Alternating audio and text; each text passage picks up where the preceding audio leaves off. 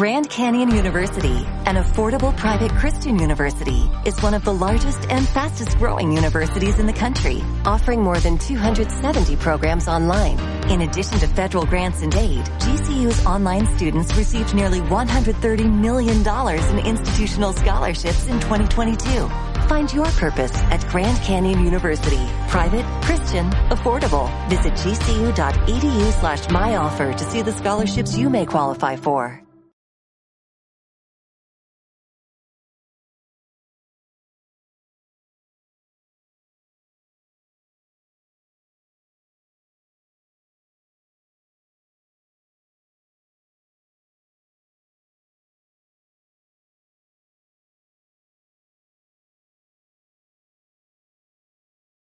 Soy Eva López, cofundadora de Mindalia.com y Mindalia Televisión. Os doy la bienvenida a esta nueva conferencia que nos va a ofrecer Fermín Mayorga sobre la Inquisición española, brujas y demonios. Em, recordaros que en la parte izquierda tenéis un icono con una interrogación que podéis utilizar para ir apuntando las preguntas que le pasaremos a Fermín al finalizar la, exposición. También hay un chat para que podáis comentar con el resto de compañeros y eh, si tenéis alguna incidencia os podemos ayudar. Em, luego recordaros que en el mes de marzo hay otras conferencias en las que os podéis apuntar gratuitamente a través de la página de Mindalia Televisión que os pondremos también el enlace en el chat. También estamos buscando gente que colabore con Mindalia, voluntarios y, corresponsales en todas las partes del mundo, en todos los países. Y si queréis participar, podéis informaros contactando a través del correo electrónico de contacto arroba mindalia.com. Puede ser de cualquier tipo la colaboración. Escribir artículos, eh, grabar eventos, asistir como, como acreditado de Mindalia Televisión, eh, colaborar en la difusión. La, la cosa, lo que vosotros creáis que podéis hacer eh, y os apetece aportar. Eh, os voy a presentar a Fermín. Fermín eh, nació en Cheles, Badajoz, es investigador de la Inquisición de Yelocho del Premio Hispano-Luso José Manuel Sarabia por el trabajo Los herejes del Guadiana fronterizo, así como autor de las obras Los moriscos de hornachos, crucificados y coronados de espinas, Los herejes de Mérida, Los herejes de la Raya de Cáceres, Los milagros de la Virgen de la Luz de Moncarche y Depuración de maestros nacionales en la comarca de Olivenza. También Extremadura, tierra de brujas y la obra de teatro El chitón de los Zapata. Tiene publicados cientos de artículos sobre la Inquisición y otros temas relacionados con la historia de Extremadura, así, como conferencias sobre la Inquisición en Tetuán, Rabat y Chauen, en Marruecos, Vimioso en Portugal, Zamora, Alcañices en Zamora, Motil en Granada, Envejar en Salamanca, Daimiel, Albuquerque, Brozas, Valencia de Alcántara y un montón de pueblos más. Como podéis ver, es una persona muy eh, que sabe muchísimo sobre la Inquisición y además lo cuenta de una manera eh, muy didáctica y que, os va a encantar a todos. Además le tenemos un cariño muy especial a Fermín. Siempre se ha puesto a nuestra disposición y siempre está dispuesto a, divulgar información. Os voy a dejar ya con él. Muy bien, muchas gracias por la presentación. Eh, muy buenas noches a los europeos, buenas tardes a la gente que nos esté viendo desde América, que que sois bastante los que estáis por allí ahora mismo sintonizando este canal de Lindalia. Gracias a los amigos también de África, sobre todo marroquíes, que también estáis ahí. Lo sé que estáis pendientes de esta, de esta conferencia. Bueno, a la gente que estáis en Holanda, en Italia, en, en Francia, Portugal, en Uruguay, México, en fin, en un montón de países, en Miami, Estados Unidos dispuestos, como no, a intentar informaros de esta realidad histórica que fue la Inquisición española y que no solamente eh, actuó en, España como tal, sino que también cuando los españoles, eh, bueno, pues conquistan América Latina, también van a implantar allí la Inquisición para de alguna forma, eh, bueno, pues dinamitar la cultura inca, la cultura azteca y imponer de alguna forma el cristianismo en esas tierras americanas, ¿no?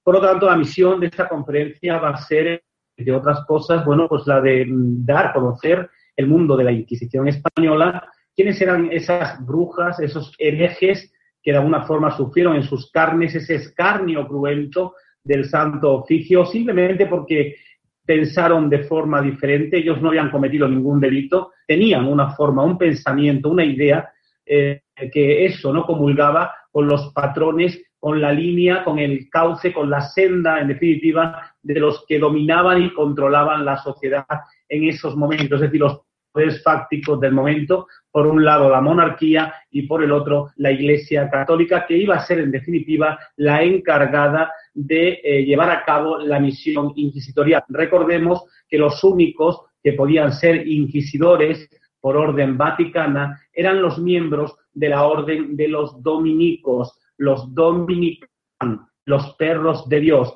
Estas personas estaban encargadas de enjuiciar y de condenar a todas aquellas personas que no fuesen, que no caminasen por la senda del crucificado. De ahí que, bueno, pues eh, realmente muchísima gente cogiese un cierto mm, asco y un cierto odio hacia, hacia este grupo de religiosos, hacia esta orden, a los dominicos, precisamente por esa misión que tenían, ¿no? que era la de condenar a la hoguera a muchísimas personas, condenar a galeras a otros o azotar con 200 azotes, con 100 azotes o torturar a prácticamente casi la mayoría de los reos simplemente por ese hecho que hemos dicho anteriormente, es decir, porque pensaban de forma diferente, podían, podían creer en otro Dios, podían creer en, en Alá, podían creer a lo mejor otros en, en, Moisés, en el judaísmo, otros abrazaban el protestantismo o incluso el mundo de la superstición, ¿no? Es decir, las hechiceras, las brujas que eran para el pueblo, para la Inquisición, esas mujeres nunca fueron brujas, sino que fueron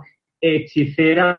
La palabra bruja la, utilizaba sobre todo el pueblo, que era el que las calificaba, las calificaba como tal, pero no así la Inquisición, ya que en sus expedientes, en sus documentos, siempre nos aparece la palabra hechicera. Son muy pocos los casos donde nos aparece la palabra bruja, pero sin embargo, el pueblo, la gente civil, sí tachaba a esas mujeres de brujas. Pero, ¿por qué se metían a este mundo de supersticiones, de magia, em, estas mujeres?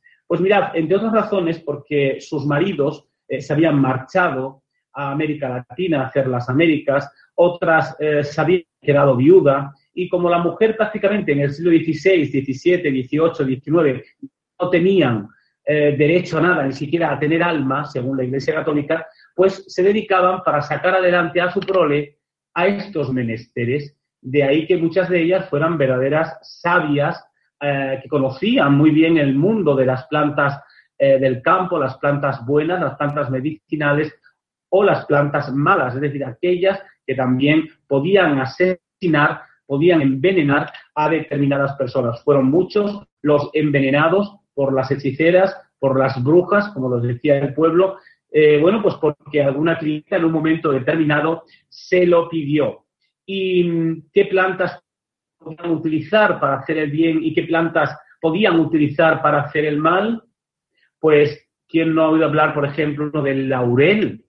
Planta beneficiosa, ¿no? Donde la saya, históricamente, siempre ha sido una planta que desde los romanos hasta nuestros días, pues ha utilizado incluso en, los platos gastronómicos españoles y europeos. El tomillo, una planta que también recomendaba mucho las hechiceras, sobre todo para curaciones de tipo gripal, eh, dolores musculares, hacer precisamente un agua de tomillo hervido para eh, pasar luego por ahí un trapo humedecido y quedarlo muchas veces eh, pegado al cuerpo de, la persona que había pedido esa ayuda, ¿no? El ajenjo, el, olivo, por ejemplo, en fin, cantidad de, de, plantas como la albahaca, el ajo, que siempre ha sido también una planta muy beneficiosa, pues todo eso lo utilizaban las brujas para curar a muchísimas personas. Pero además de eso también tenían eh, la otra cara de la moneda, es decir, tenían las plantas que se servían para envenenar a, determinadas personas. Pero lo curioso de todo esto es que eh, la inmensa mayoría de mujeres, que eran mujeres sobre todo, que acudían a las hechiceras para intentar envenenar a sus maridos, era, entre otras cosas, porque la mujer estaba siendo maltratada. Es decir, el marido le zurraba, le pegaba y ella, para intentar sacárselo de encima, acudía a las hechiceras para que le diese algún tipo de arma, ¿no? Para defenderse de todo ese calvario que estaba sufriendo en sus casas. Y estas mujeres, bueno, conocedoras, como hemos dicho, de las plantas venenosas, pues, por ejemplo, utilizaban sobre todo en la zona donde yo vivo, en Extremadura, y sé que en muchos puntos de España también, las setas venenosas. Las setas venenosas que, como sabéis, la dejaban, bueno, las dejaban secar en las ventanas de sus casas y cuando ya estaban secas las molían y una vez molida se las daban a las clientas para que se la pusiesen a sus maridos precisamente en bebidas negras, es decir, en el café o en el vino tinto, porque ahí no se visualizan esos pozos de la seta. Y el marido, al tomarse el café o al tomarse el vino, quedaba envenenado y a lo mejor a la semana moría inflamado, hinchado. Y la pregunta que se hacían eh, era, ¿y por qué esta enfermedad? ¿Qué puede ser? Los mismos médicos a veces ni siquiera sabían de qué era. Y como además en el siglo XVI, XVII, XVIII no se hacían autopsias a los cadáveres, pues había muerto del cólico miserere o había muerto de una determinada enfermedad. Pero, claro, en todo este mundo siempre había ojos que eh, veían, que visualizaban este tipo de artes mágicas, este tipo de movimientos eh, que de alguna forma, bueno, pues obligaban a que esas personas que habían visto un determinado em, ejemplo negativo de superstición acudiesen a denunciarlo. Y en este caso, fuese en América Latina, fuese en, en Europa, etcétera, iban al sacerdote de turno, que era el que hacía de alguna forma en ese momento de comisario de la Inquisición en la población. Y le contaba que fulanita había estado haciendo este tipo de actos y para ella era un acto de superstición. Y como tal, el sacerdote rápidamente escribía al tribunal, si era de México, al de México, si era de Perú, al de Perú, etcétera, o al de Argentina, y si era de España, pues a lo mejor al de Cortes en Madrid o al de Llerena en Extremadura o al de Valencia, etcétera.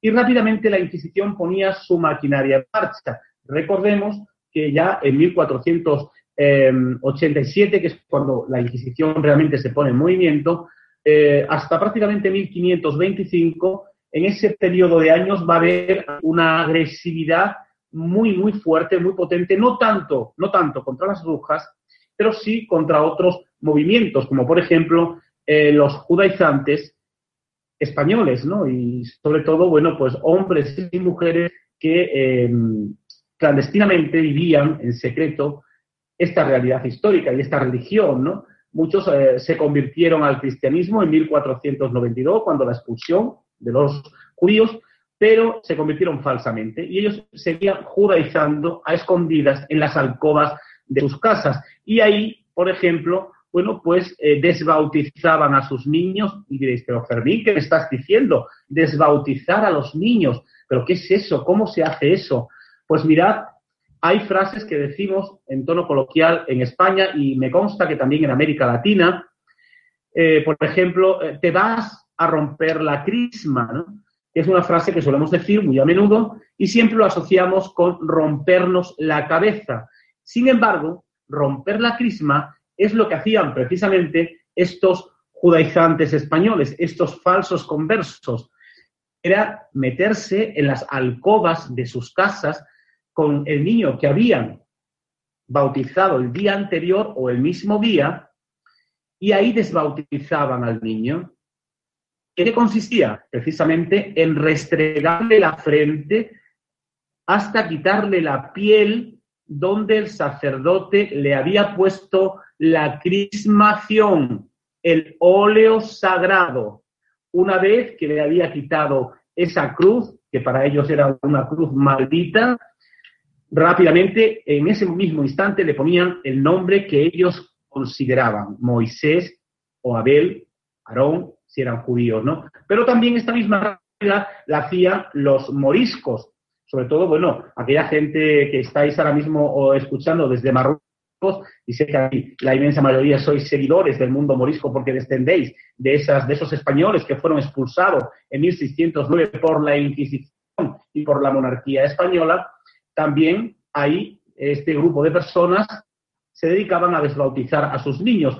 Estos aprovechaban sobre todo la nocturnidad de la noche y con un alfaquir que acompañaba a la familia y al rorro, al niño, iban hacia unas fuentes determinadas que solamente ellos sabían dónde estaban y ahí, en esos morquis, que así se les llamaban, ahí le rompían la crisma al niño. Es decir, también hacían lo mismo que los judíos, le restregaban la frente, le quitaban la piel y a partir de ese momento le ponían el nombres que ellos consideraban, Mohamed, Mustafa, etcétera, etcétera. Eso sí, todo quedaba puertas adentro. En la calle el niño se llamaba Manuel o se llamaba María, pero de puertas adentro, en casa el niño se llamaba Abel o se llamaba Mohamed o Fátima o se llamaba Elí. Pero sin duda alguna, eh, las brujas también se dedicaban al mundo de desbautizar a los niños. Y diréis, ¿y cómo las brujas se pueden dedicar a esto? Pues sí, porque para ellas era un cometido muy especial, sobre todo para aquellas que habían hecho pacto con el demonio. Es decir, muchas de ellas con su propia sangre se hacían una raja en la mano, se cortaban y con la sangre firmaban un documento del príncipe de las tinieblas, siempre según su versión, donde entregaban su alma al diablo a cambio de eh, riquezas, de una buena vida y gracias a eso, según ella siempre, bueno, pues podían eh, tener artes que otras personas no podían tener, como por ejemplo el volar por los aires, este tipo de, historias que siempre hemos escuchado de las brujas, no tanto volar en escoba, sino volar, volar. En definitiva, estar llenas de algo que las hacía creer que estaban volando, pero realmente no volaban. Lo que estaban eran eh, inmensamente drogadas. Por una determinada planta, como podía ser pues la mandrágora en un momento determinado, el estramonio en otro momento, que bueno, amén de ser plantas mortíferas en grandes cantidades, ellas sabían cómo utilizarla precisamente para mm, visualizar y creer que estaban por los aires y que estaban yendo incluso eh, en cuestión de segundo de Madrid, se, se colocaban en Cádiz, traían una sardina fresca, se daban a la persona que en ese momento pues quería ver algún tipo de acto, ¿no? Que, para creer que realmente tenían esos poderes.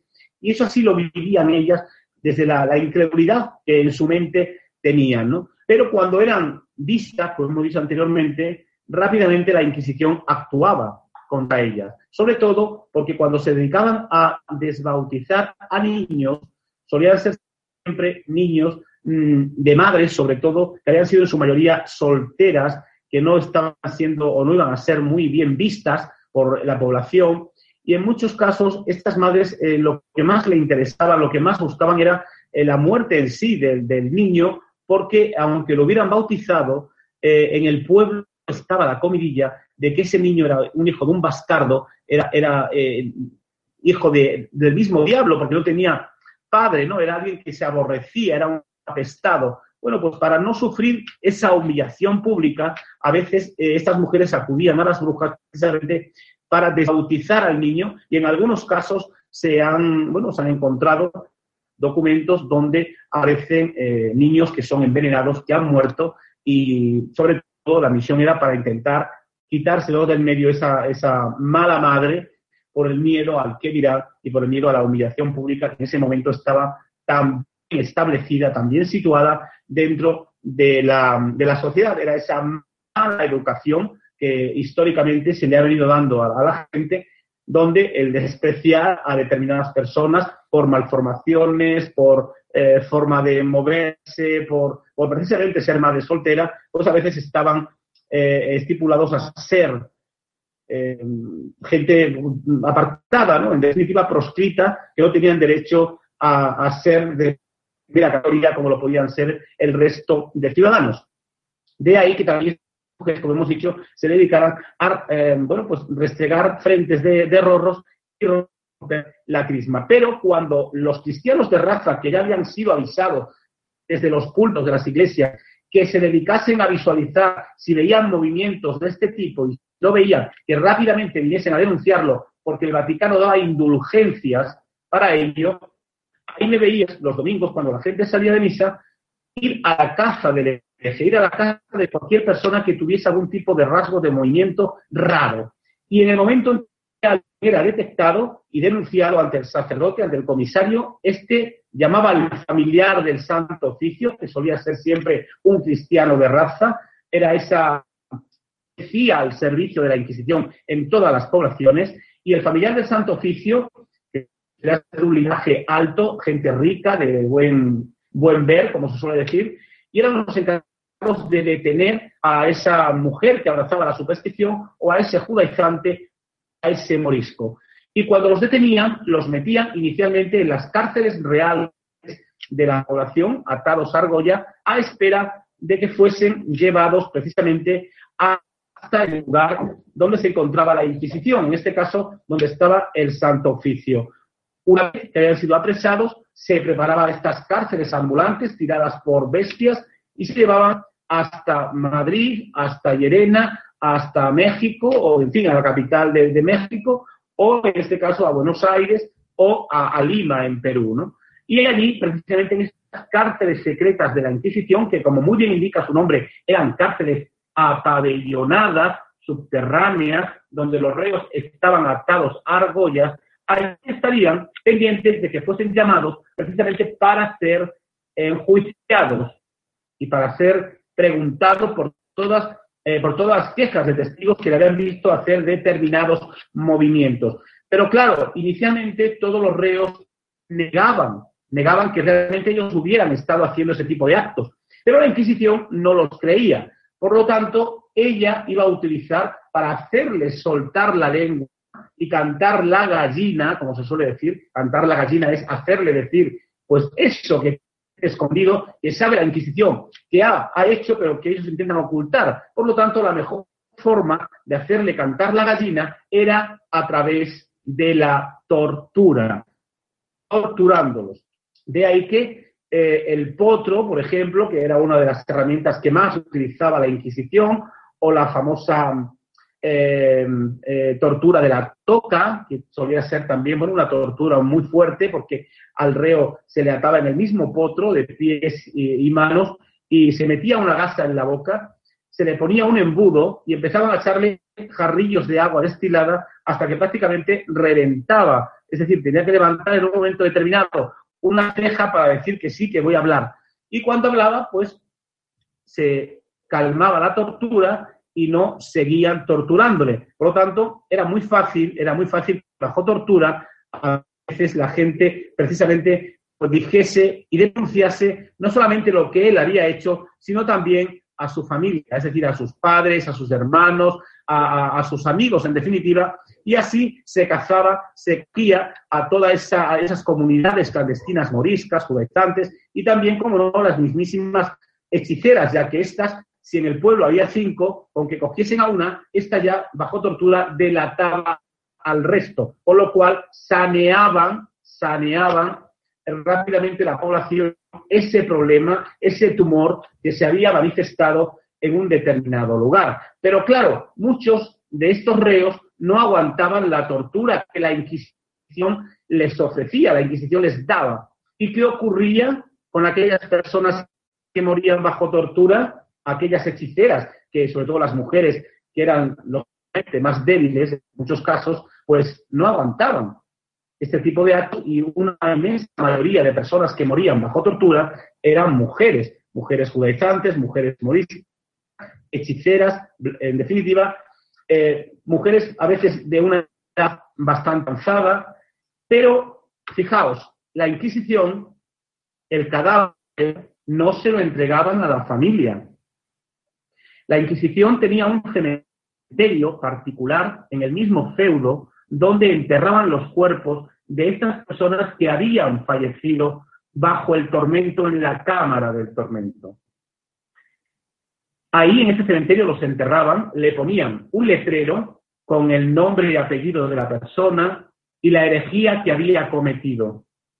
Y el día del auto de fe, cuando se iba a, bueno, a montar el cadalso, el escenario, en la, plaza de, Lima, en la plaza de, México Capital, Distrito Federal, o en, en Madrid, Capital, etcétera, bueno, pues em, hacían subir a los reos vivos al cadalso para que escucharan la sentencia, pero al muerto desenterraban el cadáver, estuviese como estuviese, lo montaban sobre un asno, le hacían un pelele, un muñeco de cartón, al que le iban a poner precisamente su San Benito correspondiente, es decir, el capirote y el hábito. Bueno, el traje que vemos hoy en día de Semana Santa en las procesiones españolas de Semana Santa en Nazareno, prácticamente es el traje que la Inquisición le ponía a sus reos, porque es un traje de penitente, de penitenciado.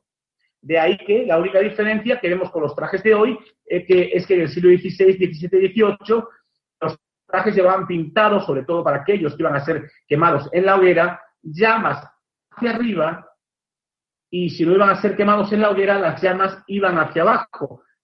Y si vas a ser eh, consumido eh, en la leña, en, esas pilas de la Inquisición, se pintaban diablillos, serpientes sobre la coroza, es decir, sobre el capirote y sobre el hábito, ¿no?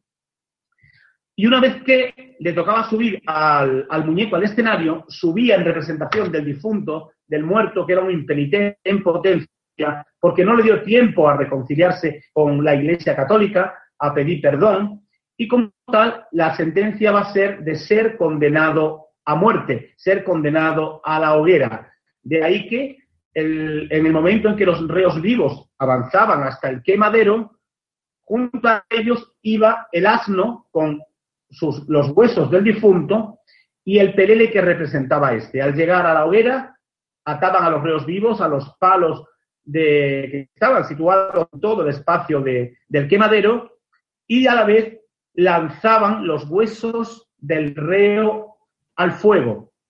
Al muñeco también lo lanzaban a la hoguera. Previamente le habían quitado el San Benito, es decir, ese traje de Nazareno de Semana Santa, que también llevaban los reos vivos, se les había quitado y ese atuendo difamatorio luego se colgaba en las iglesias del pueblo del reo. Es decir, si eras de Sicilia, por ejemplo, en Italia, donde la Inquisición española también actuó, o en otras poblaciones italianas, eh, se colgaban en la iglesia de Sicilia. Si eras de Cheles, en Badajoz, pues se colgaban en la iglesia del pueblo de Cheles. Si eras de México, pues en la iglesia catedral de México. Y si eras de Buenos Aires, pues en la iglesia principal de Buenos Aires. Por lo tanto, la misión de ese San Benito, de esa prenda difamatoria colgada en las paredes de los templos, era la de, eh, bueno, pues de alguna forma perpetuar la infamia del reo y la de todas sus generaciones,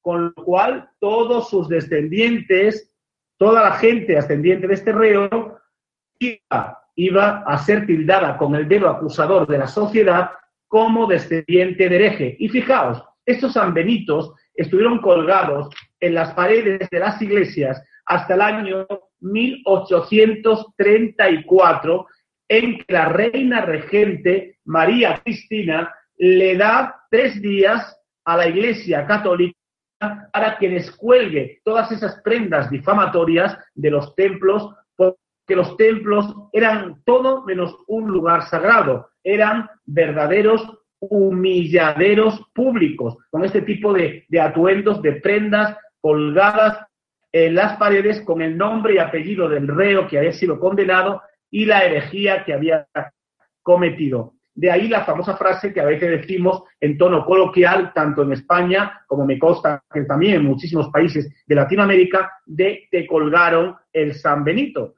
Por lo tanto, si hay personas que desconocía esta realidad, creo que la información que estamos dando es lo suficientemente importante y didáctica, sobre todo, para que aprendan con esta conferencia. Pero tenemos que regresar, como no, al mundo de las brujas. Después de haber, eh, alguna forma, dado este tipo de, información, es interesante saber que, a pesar de que la brujería se vivía eh, masivamente eh, dentro de la sociedad civil, no es menos cierto que dentro de los conventos también se vivía el mundo de la superstición y el mundo de la brujería. Fueron muchos los conventos que fueron condenados por la Inquisición precisamente por hacer pacto con el diablo. Fijaos lo que os estoy diciendo. Conventos haciendo pacto con el príncipe de las tinieblas, con el demonio.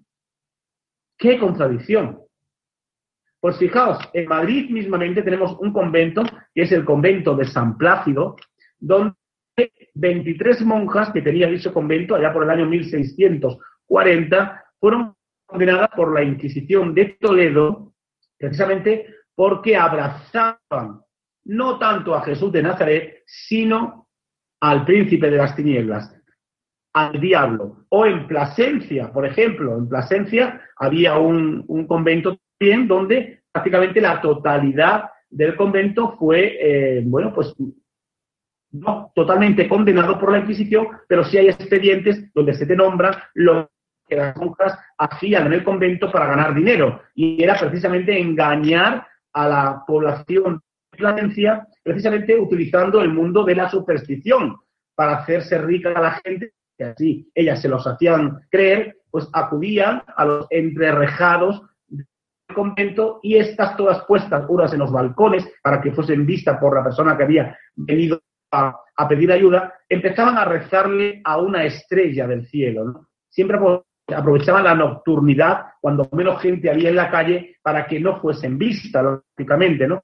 Y desde ahí conjuraban a una estrella con determinadas oraciones, oraciones que luego al final, bueno, pues conoceremos algunas de ellas, ¿no? Pero me parece muy importante este tema porque incluso em, hubo monjas que se dedicaron a, pactar con el demonio y fíjate hasta qué punto que llegaban incluso hasta parir dentro del mismísimo convento porque el pacto con el diablo consistía, entre otras cosas, en, en detectar, en aborrecer aquello que tenía que ver con el mundo cristiano, es decir, si le iban a dar la la forma, la hostia consagrada, ellas la rehusaban y si la cogían, luego al final la sacaban de la boca, la pinchaban con alfileres y la lanzaban a una hoguera, a una lumbre, a una candela. Por ejemplo, aquellas que parían en los conventos, que solían ser mm, un número bastante importante de ellas, hay en concreto, bueno, un convento en Corella, en Corella, donde prácticamente la totalidad del convento se dedicaba precisamente a estos menesteres. Pero los niños los asesinaban. Es decir, en Belis de Monroy, por ejemplo, hay una monja bastante famosa, que la podéis ver en mi blog, mi blog que se llama Yorga Inquisición, que es Sor María del Cristo. Esta monja franciscana hizo pacto con el demonio, paría en el convento, asesinaba a los niños en complicidad con la prelada, ahogándolos en el pozo del convento y otras, como las de Corella, los enterraban en determinados lugares del corral del convento, hasta que fueron, lógicamente, eh, bueno, pues vista por alguien y denunció a la Inquisición y la Inquisición tuvo que actuar contra estos conventos. Y además, eh, aquellas que no querían asesinar al niño tenían una táctica muy especial, ¿no? Y es que a cierta hora de la madrugada, sobre todo a las 4 o 3 de la mañana, ponían al niño perfectamente bien arrebujadito en una cestita y lo ponían delante de la puerta del convento. Y cuando pasaba a las 5 de la mañana el primer arriero montado en su carro, en sus bestias, para ir a labrar la tierra, a arar la tierra, a cultivar la tierra, en definitiva, rápidamente iba a escuchar el llanto del niño y en ningún momento iba a pasar por la mente de ese arriero de que ese niño hubiese sido puesto allí por las monjas. No, todo lo contrario se eh, bajaba de su carro, acudía a la puerta del convento, batía en el convento para que saliera alguna monja y le diría, hermana, hermana, salgan, que una mala mujer de este pueblo ha abandonado a un niño. De esa forma, el convento salvaba la honra del hábito y la culpa quedaba en la calle. Esta realidad tiene mucho que ver con el mundo de la superstición, porque la inmensa mayoría, vuelvo a repetir, de personas que estaban en los conventos que practicaban este tipo de actos solían ser, en muchos casos, personas que habían hecho precisamente ese pacto, ese trato con Satanás, con el demonio. Y es muy interesante, además, que eh, nos fijemos en que el mundo de lo brujeril no solamente estaba en conventos o dentro de la sociedad civil. Fijaos, el mundo de los toros, el mundo de los toreros. ¿Quién iba a pensar que estas personas, que suelen llevar siempre bajo su montera alguna virgen o algún determinado crucificado o alguna estampa de algún santo, pues mira por dónde hay algunos toreros que fueron condenados por la Inquisición sobre todo a partir del año 1780 en adelante, yo tengo tres en concreto, tres los españoles, pero hay uno sobre todo, Ventura Rodríguez, que es natural de Segovia, que hizo pacto con el demonio, es decir, se cortó en su mano y con su sangre firmó el pacto con el demonio, entregando su alma al diablo a cambio de que éste le enseñase a banderillear perfectamente a los toros, a torear perfectamente bien la corrida el día que le toque, a tener un buen lenguaje, un buen desparpajo a la hora de hablar y tener una posición pues relevante dentro de la sociedad. Esto, al final, jugando este mozo con 21 años que estaba casado, este torero, se le va a caer el pacto en la calle, lo van a leer unas personas y lo van a poner en conocimiento de la Inquisición. ¿Qué os quiero decir con esto? Que fijaos en la cantidad de segmentos que a veces el mundo del diablo, del misterio, de lo desconocido, de lo mágico, de lo supersticioso, eh, se ha movido siempre por todos estos espacios y a veces siempre nos fijamos en, la hechicera, en la bruja de la sociedad civil, ¿no? Y nos olvidamos de, los otros lugares como, por ejemplo, los cenobios, ¿no? Es decir, los lugares donde hay monjas o, hay frailes. Pero no es menos cierto que, eh, bueno, cuando la terminaba de alguna forma con estos herejes eh, condenando a la hoguera o por ejemplo, bueno, pues como hemos dicho, sobre todo los hombres, aquellos que iban a ser eh, hechiceros, que también lo sabían, pero eran los menos, así como los judaizantes y moriscos, la inmensa mayoría de ellos, de los hombres, digo, iban a ser condenados a galeras, es decir, a las galeras reales, a llevar españolitos a América. Iban a ir como remeros, como galeotes, llevando esas grandes barcazas, esos grandes barcos, donde tendrían que sufrir precisamente el escarmiento de la Inquisición. Y el, escarmiento precisamente era que durante 15 días, todos los meses, iban a ser azotados. Y ahí, precisamente en la galera, había un, médico que se encargaba de eh, echarle a las heridas vinagre y sal para que la gangrena no, no se fraguase, no naciese, ¿no? Eh, murieron la inmensa mayoría de estos galeotes en las galeras, ya que lo más que duraban eran tres años, solían condenarles a cuatro y cinco años sin empleo y sueldo, la comida no era muy buena, y cuando morían, pues los lanzaban por la borda para que cayesen al mar y los tiburones precisamente se los comiesen.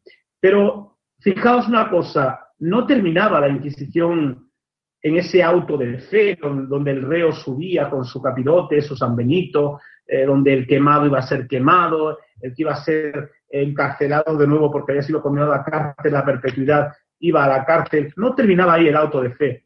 El segundo día del auto de fe, el segundo día del auto de fe, precisamente ya a las, sobre las 12 de la mañana, se sacaban a todos aquellos reos que habían sido encarcelados de nuevo para ser azotados por las calles, por las calles de México, de Argentina, en fin, del lugar donde estuviese el, santo oficio, ¿no?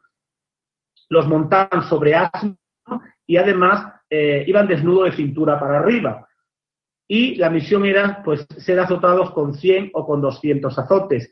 100 normalmente se les solía dar por las calles céntricas de su pueblo y los otros 100 precisamente donde se encontraba la sede, la casa de la Santa Inquisición, es decir, los alrededores donde estaba la catedral, la zona céntrica en definitiva.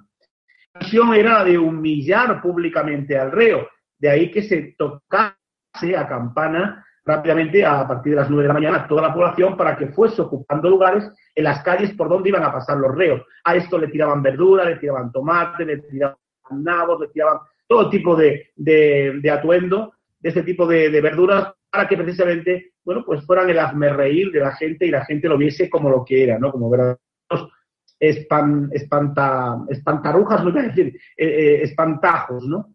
Es decir, personas que tenían que ser eh, odiadas y repudiadas, en definitiva.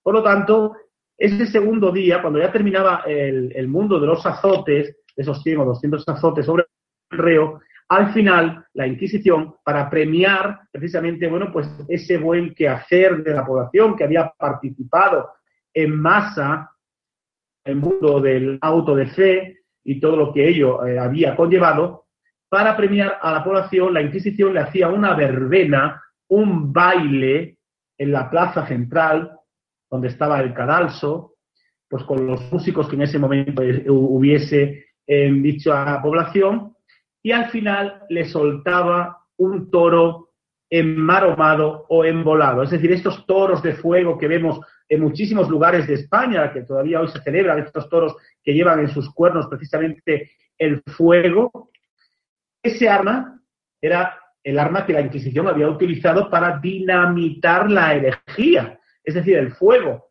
Por lo tanto, qué mejor que pasearlo por las calles en la sasta de un toro, ¿no? Es decir, el toro que simbolizaba la fuerza, eh, la, la, testud, en definitiva, el poderío, ¿no? Y de ahí que esos toros también se le llamaban los toros de la Inquisición, igual que los enmaromados, también soltaban todo, toros enmaromados, atados a sogas, que corrían precisamente haciendo pues la, la, gracia de la gente y la diversión, en definitiva, que en ese momento requería para la cristiandad que había acudido a masa al acto. Creo que el tema está siendo interesante, sobre todo para aquella gente que, que no lo conozcáis. Podéis que alguno hayáis visto algunas de mis conferencias por internet y conozcáis algunas de estas realidades que estamos contando, pero no es menos cierto que eh, a veces también, bueno, pues el, el, tiempo en estos casos es vital, ¿no? Pero eh, no es menos cierto que también ustedes a partir de ahora eh, van a tener derecho a, preguntar pues por todas aquellas dudas que puedan tener sobre el mundo de, la Inquisición. Y bueno, pues yo siempre estaré aquí encantado de poderle resolver eh, pues esas dudas que, puedan tener. Por lo tanto, creo que eh, según Mindalia me tengo que adaptar al tiempo de la conferencia. Yo a partir de este momento finalizo la misma y doy pie a que ustedes pues me lancen las preguntas que consideren oportunas. Las gracias por haber estado ahí escuchándome. Os mando un fuerte abrazo a todos y espero veros en otra próxima ocasión, pues hablando a lo mejor de otros temas relacionados con este mundo, como puede ser el judaísmo y la persecución de la Inquisición o los moriscos y la persecución que sufrieron eh, en España por parte de la Inquisición. ¿no? Muchas gracias, vuelvo a repetir, y nada, un abrazo muy fuerte para todos. Pues sí, estupendo, ha estado muy interesante. Eh, tenemos algunas, algunas preguntas. Mira, José Luis de México eh, pregunta que por qué era tan cruel la, Inquisición. Ah, pues para José Luis de México, tu pregunta, que me dices que por qué era tan cruel la Inquisición, bueno, pues porque tenía eh, un objetivo muy claro, ¿no? Y en definitiva, el derrocar todas aquellas ideas que no eh, fuesen por la senda del, crucificado, como hemos dicho anteriormente. Pero sobre todo lo que más perseguía en muchos casos era eh, las haciendas, ¿no? Es decir, el quitarle las casas, las tierras, en definitiva, todo eh, lo que poseyese esa persona. Por eso les interesa en todo momento que bajo tortura, bajo tortura, precisamente derrotasen a otros miembros de la familia y cayese toda ella, ¿no? Porque así la Inquisición se podía quedar con sus casas, con sus tierras, una parte de ella iría para el fisco real y la otra parte para el Santo Oficio, para la Santa Inquisición. Perfecto. Mira, también nos pregunta si Ana de Sevilla nos, nos dice, los penitentes de la Inquisición tienen parecido con los de las procesiones de Semana Santa. ¿Hay otras similitudes? Eh, para Ana de Sevilla, por supuesto que los nazarenos que vemos en las procesiones de Semana Santa son precisamente, eh, bueno, pues eh, esos actos que la Inquisición ponía precisamente a los reos. Claro que hay que hay otras em, otras variantes que tienen relación con la Inquisición y que se ven en muchísimos lugares de España. De hecho, la Semana Santa no es más o menos que un auto de fe. Hay un famoso cuadro de Goya, que aquellos que conozcáis un poquito las pinturas de Goya veréis que hay una imagen de una virgen y delante de ella hay picaos, es decir, personas que se están picando las espaldas, hay empalados, que no dejan de ser fiestas, tradiciones que aún hoy se conservan en muchísimos lugares de España. Los empalados, por ejemplo, en Extremadura, antes iban delante de las procesiones, pero claro, ¿quiénes eran estas personas que llevaban eh, estos palos en sus brazos o cadenas arrastrando o se picaban las espaldas? Eran precisamente los reos de la Inquisición, porque la Inquisición, el día de esta mayor, jueves santos y viernes santo, a los reos que estaban en las cárceles se obligaban a tener que salir delante de las imágenes haciendo penitencias espirituales.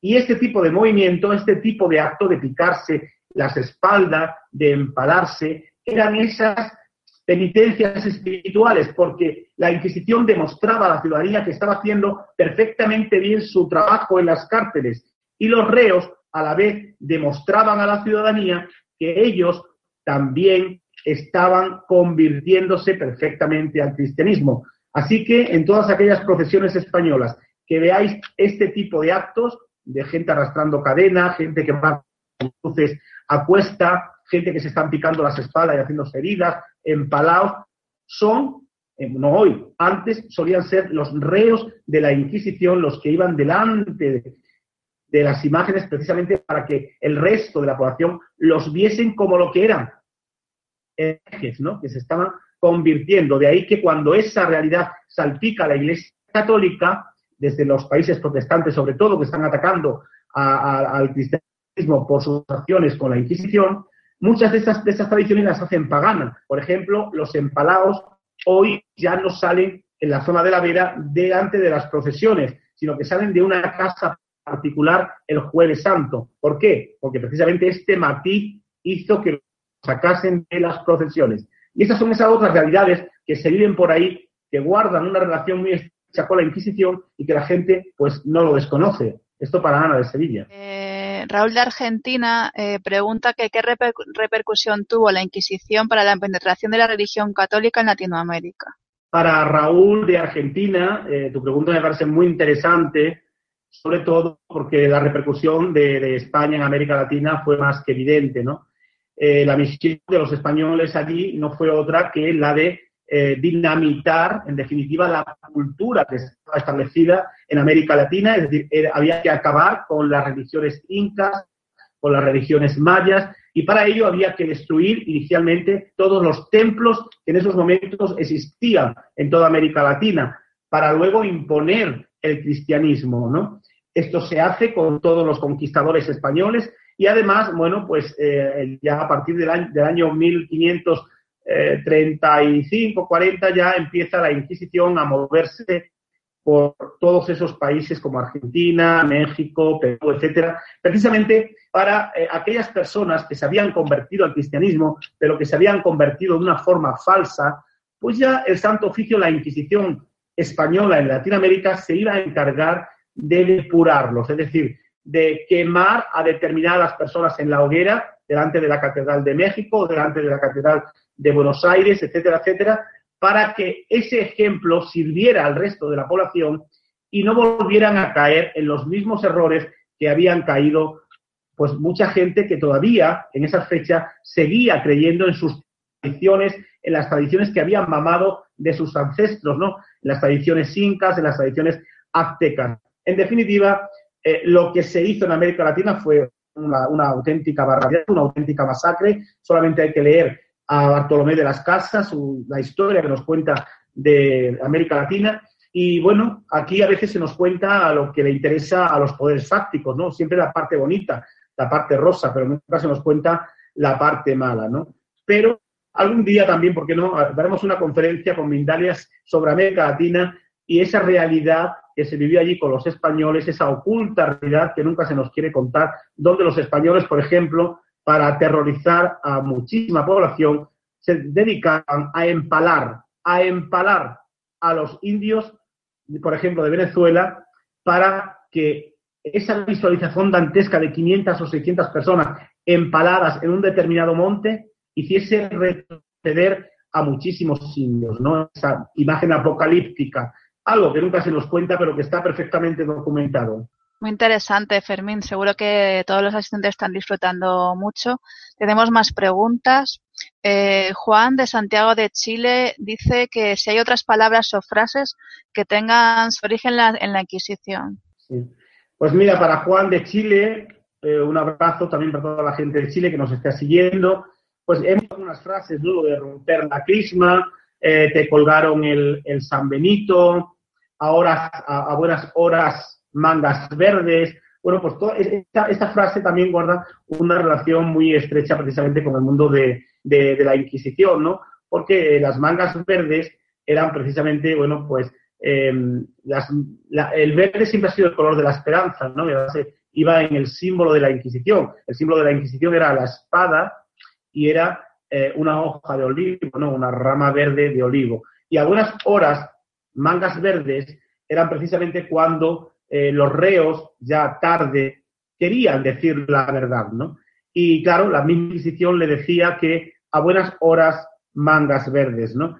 Pues bueno, esta frase siempre ha quedado ahí, aunque no es una frase que, digamos, aquí en, España se diga mucho, pero sin embargo hay otra que precisamente tenía mucho que ver con el mundo del judaísmo, ¿no? De los judaizantes, y era precisamente una que decía que hizo más cristianos el chorizo y el jamón que la Santa Inquisición. O sea, todo por el temor que los judaizantes, esos versos españoles, tenían contra el Santo Oficio. Por cierto, muchos de ellos, que además eh, huyeron a América, se ubicaron en América Latina para intentar salvarse de la Inquisición española, pero cuando allí se desarrolló, se perpetró de nuevo la instalación de la Inquisición, pues se va a ir contra ellos y van a ser muchos los cazados y los quemados vivos en nombre del crucificado. Muy interesante el tema de las palabras y las frases que integramos en el idioma sin saber de dónde, de dónde provienen. David, David Bajo no nos ha dicho de dónde, dónde está. Dice que si hubo antes de la Inquisición algo parecido en la historia, en otras religiones.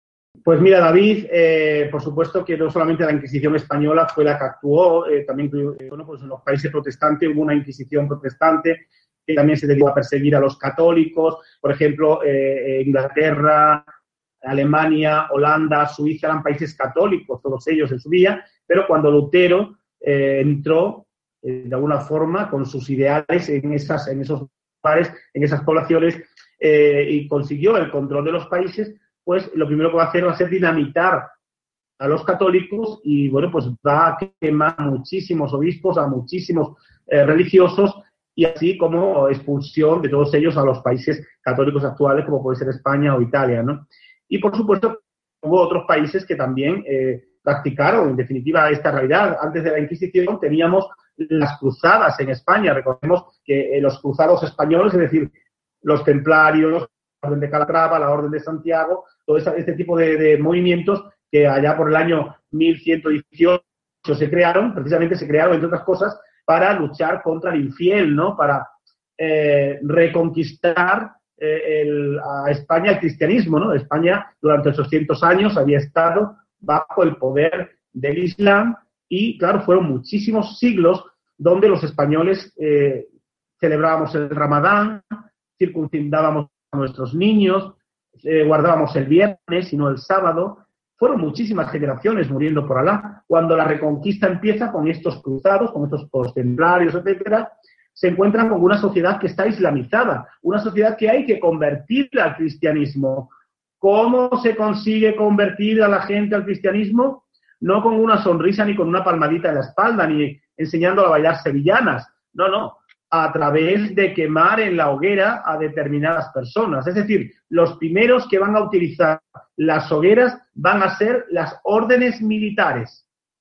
Luego lo hará la Inquisición. Pero inicialmente los templarios, la Orden de Calatrava, la Orden de Santiago, etcétera, van a ser pioneros precisamente en luchar contra esos españoles que creían en Alá para que de alguna forma, bueno, pues mm, se acercaran y se encontraran con la cruz, abrazaran la cruz y dejaran la media luna, dejaran las mezquitas y entraran en las iglesias. Se destruyeron todas las mezquitas, lo mismo que se hizo en América Latina con los templos incas o los templos aztecas, y a partir de ahí, pues se inició ese cristianismo que hoy en día entendemos y practicamos en muchísimos países. Perfecto. Eh, Raúl eh, de Madrid pregunta hacia qué lugares o países huyeron más personas acusadas por la Inquisición. Y yo le añado, ¿y mucha gente pudo huir o era muy, muy complicado? Para Raúl de Madrid, comentarle que eh, la gente que huía de la Inquisición española, eh, muchos de ellos huían a Portugal. la mayoría a Portugal, otros también a Francia, porque eran los lugares más cercanos, pero sobre todo a Portugal. Pero claro, en Portugal también estaba la Inquisición portuguesa y la Inquisición española, igual que en Francia, que también estaba, se carteaban con ambas Inquisiciones, tanto con la portuguesa como con la francesa. Y cuando sabían dónde estaba, por ejemplo, un judaizante o un morisco o una hechicera determinada, iban a por ella y en ese país le iban a hacer el auto de fe y iba a ser condenada. Luego pasaría una carta a la Inquisición española, precisamente pidiéndole una parte de las haciendas para los gastos que se habían eh, llevado a cabo con esas personas que habían sido condenadas. Pero fijaos, se cometieron verdaderas barbaridades, ¿no? Porque, por ejemplo, eh, la expulsión de los eh, judíos en España fue terrorífica, ¿no? Muchos se marcharon, otros se quedaron por no perder sus haciendas, pero lo más doloroso de todo ya no es que te quiten una casa o que te quiten las tierras, sino que encima te quiten lo que has sido. Es decir, a los judíos españoles, en 1492, cuando se van a Portugal, el rey Manuel de Portugal, precisamente, le va a quitar los niños menores de siete años a las madres y padres judíos y los van a llevar nada más y nada menos que a la isla de Santo Tomé, príncipe, y allí los van a quedar. Cuenta los documentos que fueron prácticamente engullidos, es decir, comidos por los grandes lagartos que en esos momentos estaban en esa isla de Santo Tomé. O la famosa expulsión de los moriscos en 1609, donde precisamente bueno, pues también los niños menores de siete años se lo quitaron a las madres moriscas españolas y se lo entregaron a madres cristianas para que éstas los educaran cristianamente. Son esas historias que nunca se nos cuentan, pero que forman parte de nuestra realidad. Imaginaos esa estampa de esa madre española morisca yéndose de su pueblo, pero encima escuchando el llanto ¿no? de su hijo y el llanto de ella desgarrador de que no se lo puedan llevar porque se lo han robado en nombre de Dios. Sin duda alguna, terrible, ¿no? Pero las fronteras estaban también muy bien em, controladas, ¿no? Por, por la Inquisición en muchísimos lugares, los puertos sobre todo, y a veces no era tan fácil escaparse. Cuando hablamos de frontera, ¿no? Había lugares, sobre todo, sobre todo de tierra firme, donde podías perfectamente adentrarte en Portugal o en Francia a través de los Pirineos, pero a veces eras, eras cazado y amigo, si te cogían ya sabe lo que te esperaba. Otra pregunta de José Luis de México. Dice que por qué era tan cruel la Inquisición. Y en México creo que ya antes hemos hablado de ese tema. El primer, la primera persona que preguntó eh, preguntó también por qué, por qué era tan cruel la Inquisición. Pues oye, pues porque tenía muy claro que había que acabar ¿no? con, con las ideas que en ese momento eh, estaban eh, vigentes en España, había grandes comunidades judías, eh, grandes comunidades islámicas, y había que acabar con ellas porque, eh, sobre todo los reyes católicos, que fueron los pioneros, fueron los que crearon la Inquisición, querían hacer una España totalmente católica, ¿no? Por lo tanto, todo aquello que no fuese, como hemos dicho, por la senda del Nazareno, todos aquellos grupos que no caminasen por ahí, tenían que ser, bueno, pues dinamitados y tenían que ser destruidos porque eran un cáncer, en definitiva, que la sociedad tenía en esos momentos y a la vez podían frenar el avance del cristianismo, del catolicismo en España. La crueldad, pues terrorífica. Yo soy de los que piensan que si Jesús de Nazaret hubiera bajado a la tierra en esos momentos, a toda esa iglesia peregrina, incluido también los reyes católicos, los hubieran echado a latigazos como echó a los mercaderes del templo, porque para nada se estaban ciñendo a la figura de Cristo, al mensaje de Jesús de Nazaret, de amar al prójimo como a ti mismo. Y esta frase lapidaria sonó igual el día que Cristo dijo en Jerusalén como hoy en día. Tiene el mismo significado. Por lo tanto, aquellas personas que violaban sistemáticamente los mandamientos de la ley de Dios, como el no matarás o el no codiciarás los bienes ajenos, ellos le confiscaban los, mm, los bienes a los reos, ¿Qué quiere que os diga? Crueles lo fueron, pero desde luego no eran hijos de Dios. Esos estarán todos en el infierno, aunque según el Papa el infierno ya no existe como tal, ni el purgatorio. Pero bueno, estarán desde luego, si viene eh, la segunda venida del hombre, espero que no los levante de sus tumbas y los resucite, sino que sigan ahí eh, desapareciéndose hasta que no quede absolutamente nada de ellos. Bien, eh, vamos a ir con la última pregunta porque estamos de tiempo. Jesús de Colombia pregunta, ¿cómo trataba la Inquisición a los homosexuales? Pues mira, para Jesús de Colombia, me parece una, pregunta muy interesante también, ¿cómo trataba la Inquisición a los homosexuales? Pues imagínate, a todos los quemaban en la hoguera, directamente, además sin previo juicio. Es decir, ellos, la Iglesia, había precisamente dado la idea de que todas las tempestades, que todas las grandes enfermedades que había en la sociedad del momento, como la peste o los terremotos, cualquier tipo de mm, incidente eh, natural que hubiera, todo venía dado por la homosexualidad, ¿no? De ahí que eh, la persecución contra estas personas fuese eh, cruelísima en todo momento. Eh, los tormentos eran los más crueles que, se podían dar, donde la persona homosexual prácticamente salía zombie del potro y luego directamente iba al, al cadalso, escuchaba su sentencia, a veces cogido por dos personas porque él no podía sostenerse, y de ahí iba a ser llevado al quemadero donde iba a ser quemado lógicamente, como dijimos anteriormente, Susan Benito se iba a colgar en la iglesia del pueblo del reo con el calificativo de sodomita, y persona que había practicado la sodomía.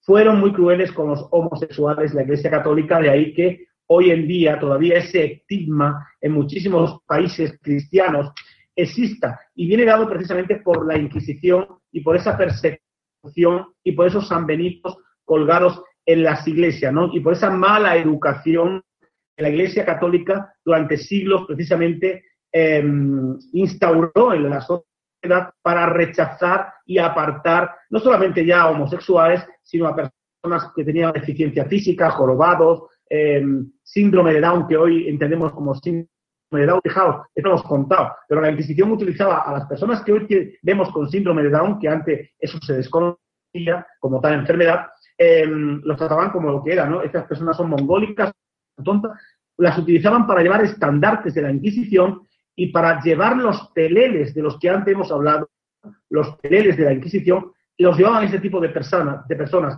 porque le daban a la procesión un aire mucho más grotesco, ¿no? Por aquello de, sus ojos, sus ojos de los síndromes de Down. En definitiva, una tragedia tras otra que iba a llevar la Iglesia Católica con la sociedad. Pues gracias, eh, Fermín. Con esto hemos terminado. Eh, es muy importante conocer todo esto porque, como siempre dicen, hay que conocer la historia para no repetirla y, desde luego, la historia con la Inquisición es una de las historias más importantes para no repetir. Y bueno, ha sido un placer tenerte aquí. Eh, por favor, eh, repite cómo pueden contactar los usuarios contigo, las personas que han asistido, darte las gracias por participar y desde luego que estamos encantados de tenerte de nuevo para otras conferencias tratando otros temas tan interesantes como, como este. Por supuesto, aquí estaremos eh, dando más conferencias y dando a conocer el mundo de la Inquisición y otros, otros mundos, otras historias, ¿no? Y bueno, daros las gracias a todos por haber estado ahí atentos a, esta conferencia. Los que queráis contactar conmigo, bueno, pues a través de mi Facebook, por ejemplo, con que pongáis Fermín Mayorga lo veréis. Yo rápidamente os agregaré y bueno, pues ahí ya empezaremos a hablar, cualquier duda que tengáis, que podéis preguntar.